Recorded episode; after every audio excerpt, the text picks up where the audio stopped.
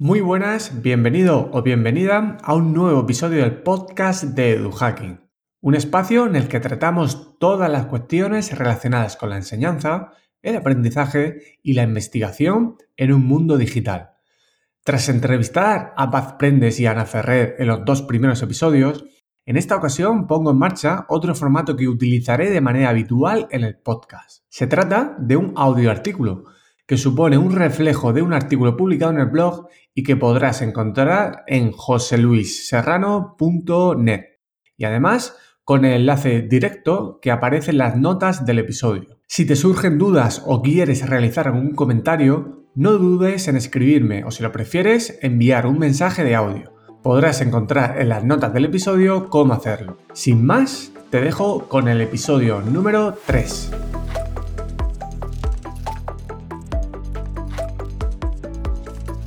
En este audio artículo te muestro por dónde empezar a escribir un artículo científico partiendo de la estructura tradicional más utilizada. Además, recopilo los errores típicos que te interesa evitar. Finalmente, te ofrezco un decálogo que te ayudará a publicar tus artículos sin perder el norte con esto de las publicaciones en revistas científicas.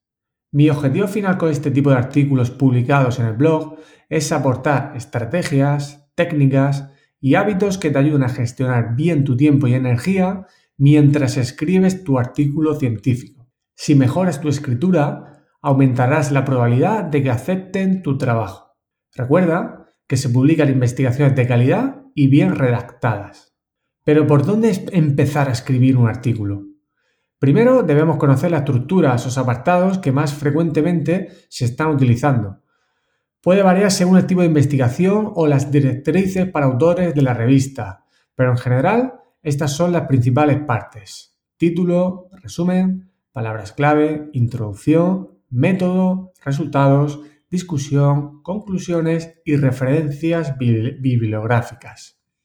Una vez que hemos finalizado nuestra investigación, tenemos seleccionada la revista y hemos estudiado bien las normas de publicación, es momento de decidir por dónde empezar. Mi consejo es que redactes lo primero el método. Debes mostrar la información necesaria que permita entender tus resultados y ofrezca la posibilidad de replicar tu estudio. Después, redacta tus resultados y las principales conclusiones derivadas de los datos según tus objetivos y preguntas de investigación. Como está finalizada tu investigación, doy por hecho que tienes la revisión teórica en algún sitio. Ahora sería momento de crear uno de los apartados que marcará la diferencia y en el que hablas como autor, la discusión. Este es el espacio en el que contrastas lo que ya se sabía con lo que has aportado según los resultados obtenidos en tu estudio. Después, crea dos o tres apartados con las conclusiones de tu investigación, posibles limitaciones y futuras líneas de trabajo. Presta atención a este final de artículo, porque para muchos será de lo primero y único que lean de tu trabajo. Con todos estos apartados escritos, es un buen momento para editar. Se trata de repasar lo que has escrito en busca de errores, información irrelevante, erratas, etc. Esto te permitirá, por ejemplo, ver el espacio que te sigue quedando. En base a eso, ya puedes preparar el marco teórico. No te extiendas innecesariamente en esta parte. Limítate a definir los conceptos clave con rigor. Indica lo que se sabe de tu tema de estudio recogiendo los estudios previos más importantes. ¿Qué preguntas siguen en el aire? ¿Cuáles atiendes en tu, en tu investigación? ¿Y qué valor aporta tu estudio? A continuación, redacta, resume y escribe un buen título. Son las partes más importantes para que alguien acabe leyendo el artículo.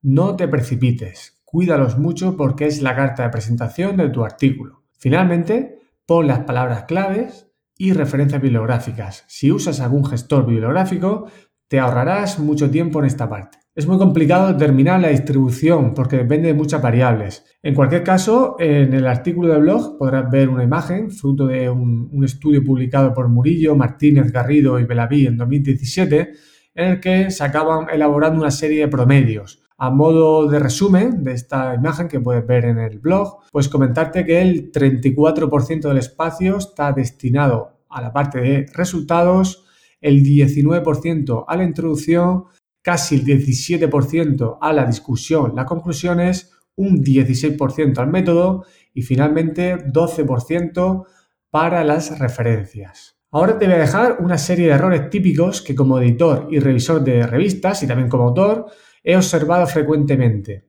Marcos teóricos extensos y sin el contenido clave. Definir los conceptos o variables de estudio es esencial en esta parte.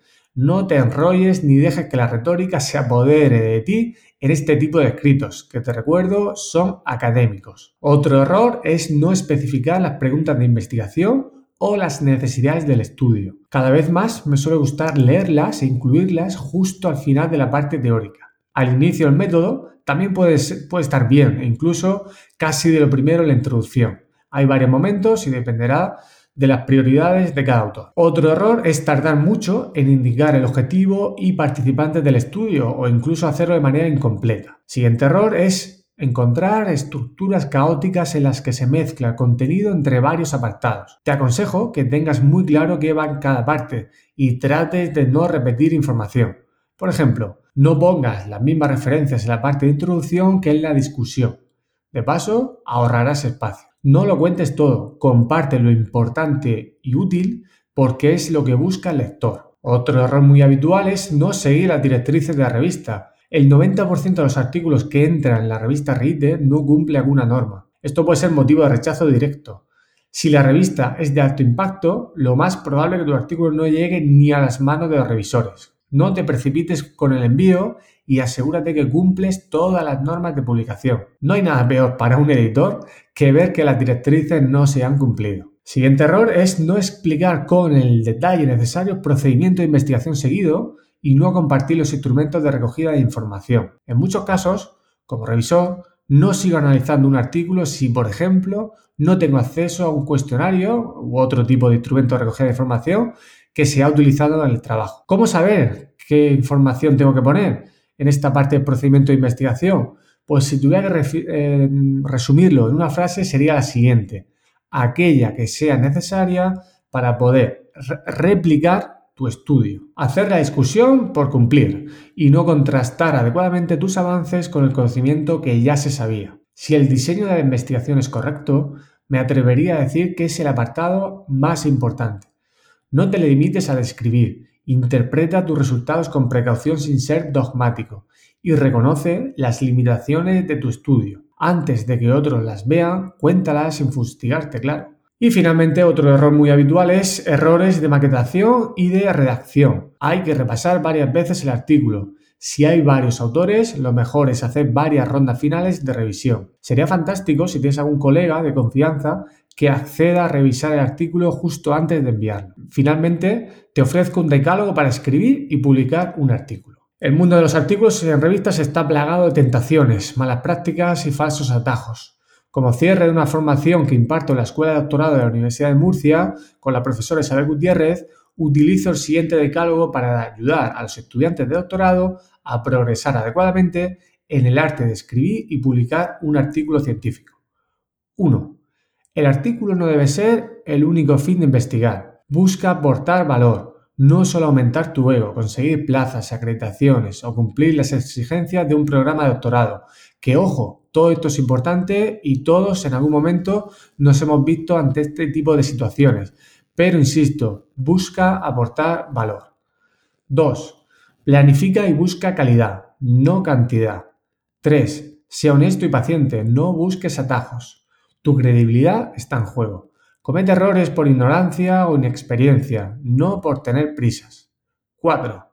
Lee mucho para aprender a escribir y practica. Practica y practica. 5. Colabora con otros y escucha las críticas. 6. Selecciona la revista adecuada. 7. Cumple todas las directrices para los autores de la revista. 8. Aprende y respeta el trabajo de editores y revisores. 9. La difusión es clave.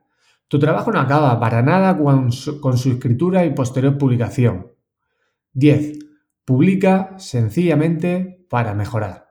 En definitiva, tener clara la estructura de un artículo y planificar cómo vas a ir escribiendo el contenido de cada parte te ahorrará a evitar muchos de los errores típicos que he comentado. Evítalos porque muy probablemente provoquen un rechazo prematuro de tu artículo. Y recuerda, no busques atajos, escribe para mejorar y deja atrás tu ego.